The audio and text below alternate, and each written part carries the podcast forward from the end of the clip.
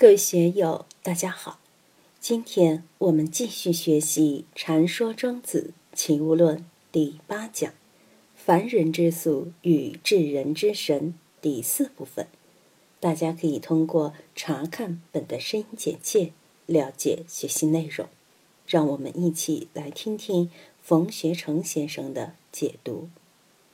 王尼的话一步一步的倒退，先问他的时候。勿呜呼之止，已经是大圆满，不用多说了，多说就是废话。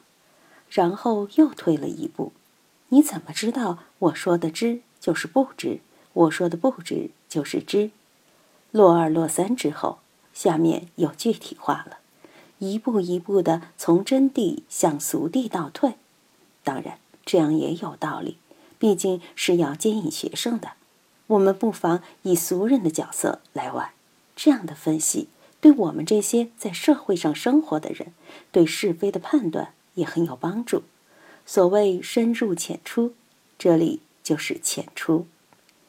切勿尝试问乎汝，我来问问你，让你感觉感觉。名师景则妖极偏死，秋然乎哉？我们在潮湿的地方，比如住地下室。在水边睡觉，没有防护措施的住上一段时间，就会腰疾偏死，腰疼肩疼，得了风湿病、关节炎。秋然乎在？泥鳅鱼天天在水里泡着，青蛙在水边蹦来蹦去，它们为什么不得关节炎，不会腰肌劳损，不会得类风湿病？木杵则坠立寻句，猿猴然乎哉？如果我们也到树上，像猴子一样过日子，吃喝拉撒睡全部在高大的乔木上，可以吗？有恐高症的人站在高楼的窗台上，心里就充满恐惧，腿都发软，还能像猴子一样在树冠上过日子吗？木杵，很多人都恐惧，但猿猴然乎哉？猿猴会不会恐惧呢？鸟在天上飞。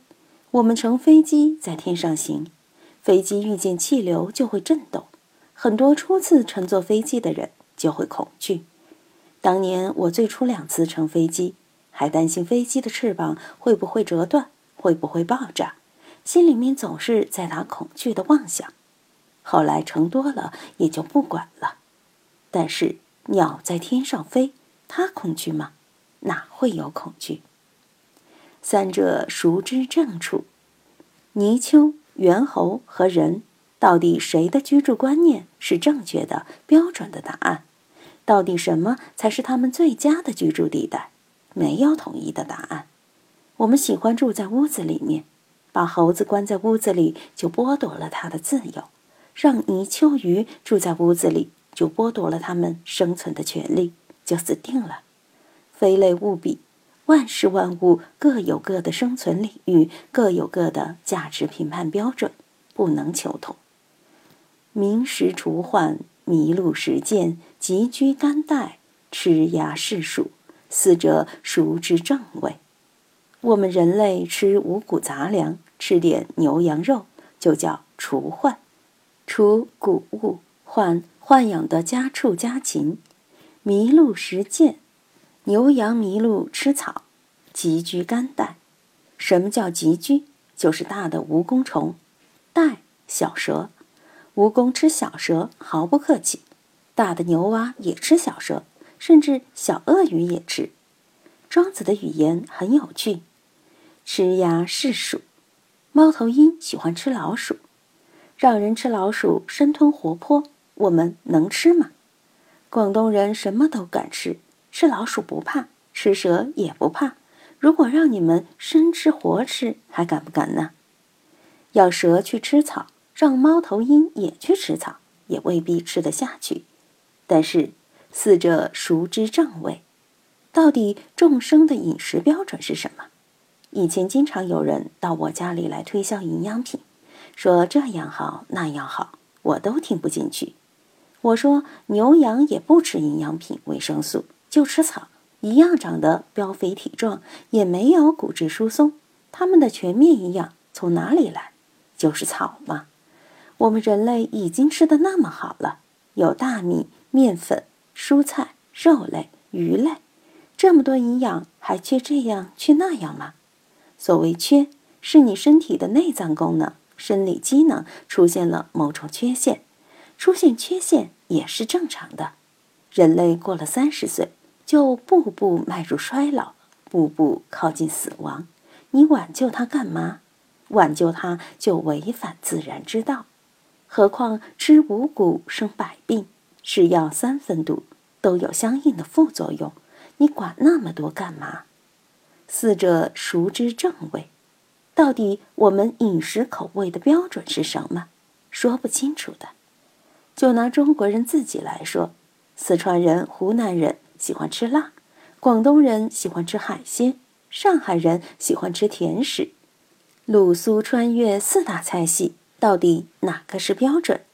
现在又有肯德基、麦当劳、法式大餐、日本料理，到底什么是正味？放在那里不管它了。原片居以为词，米与鹿角，秋与鱼游，毛强利鸡，人之所美也。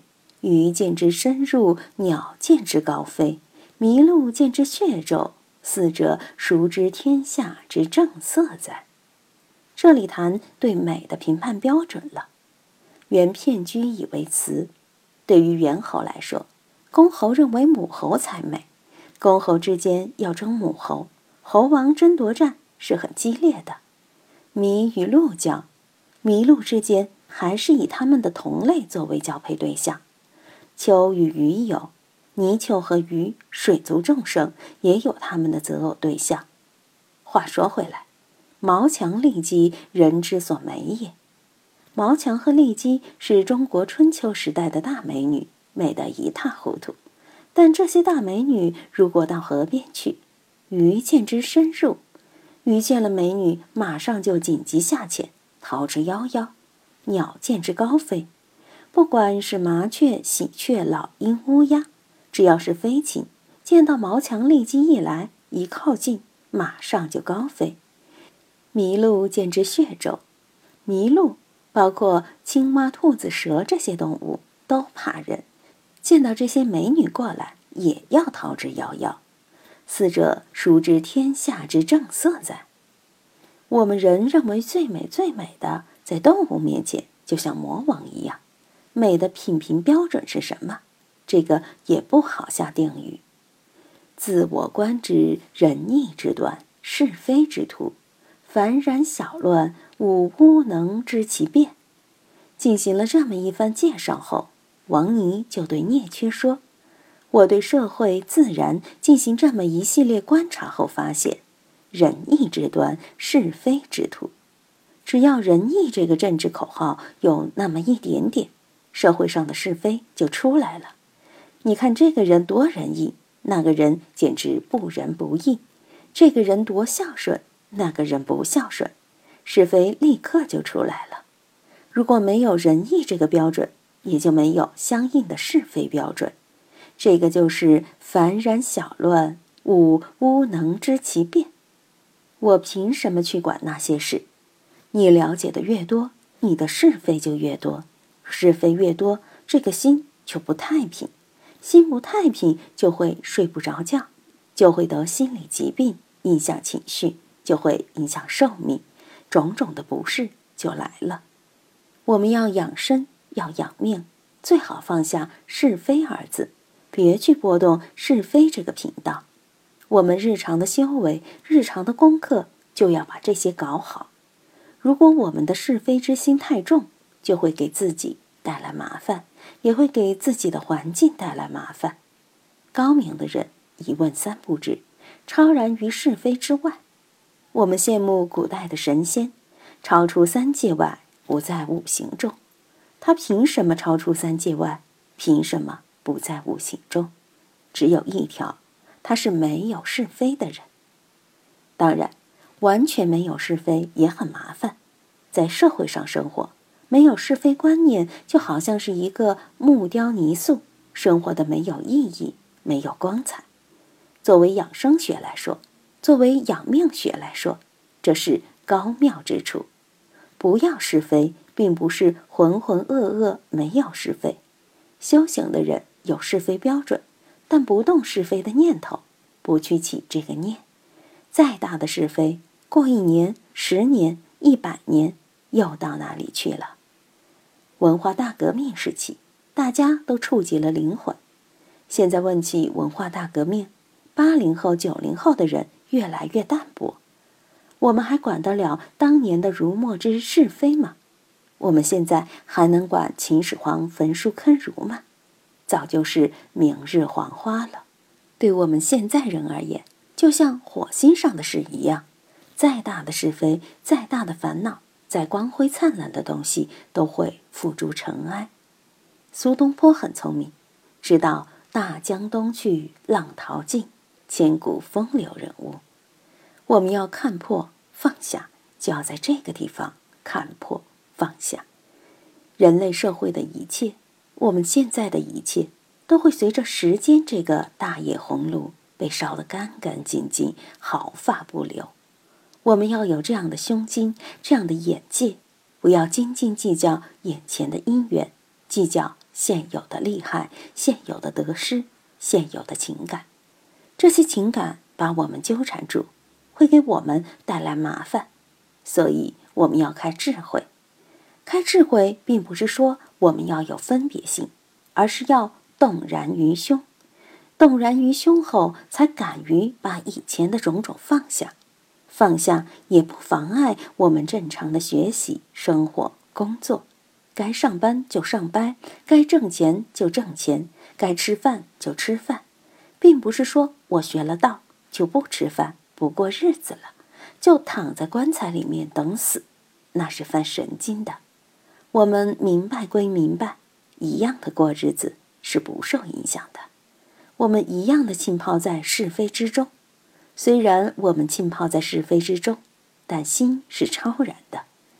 学了这些道理，是为了让我们在人生的过程中轻车熟路，知道哪里是陷阱，哪里是沼泽，哪里是坦途，自己的路就走得顺，就没有障碍，没有麻烦。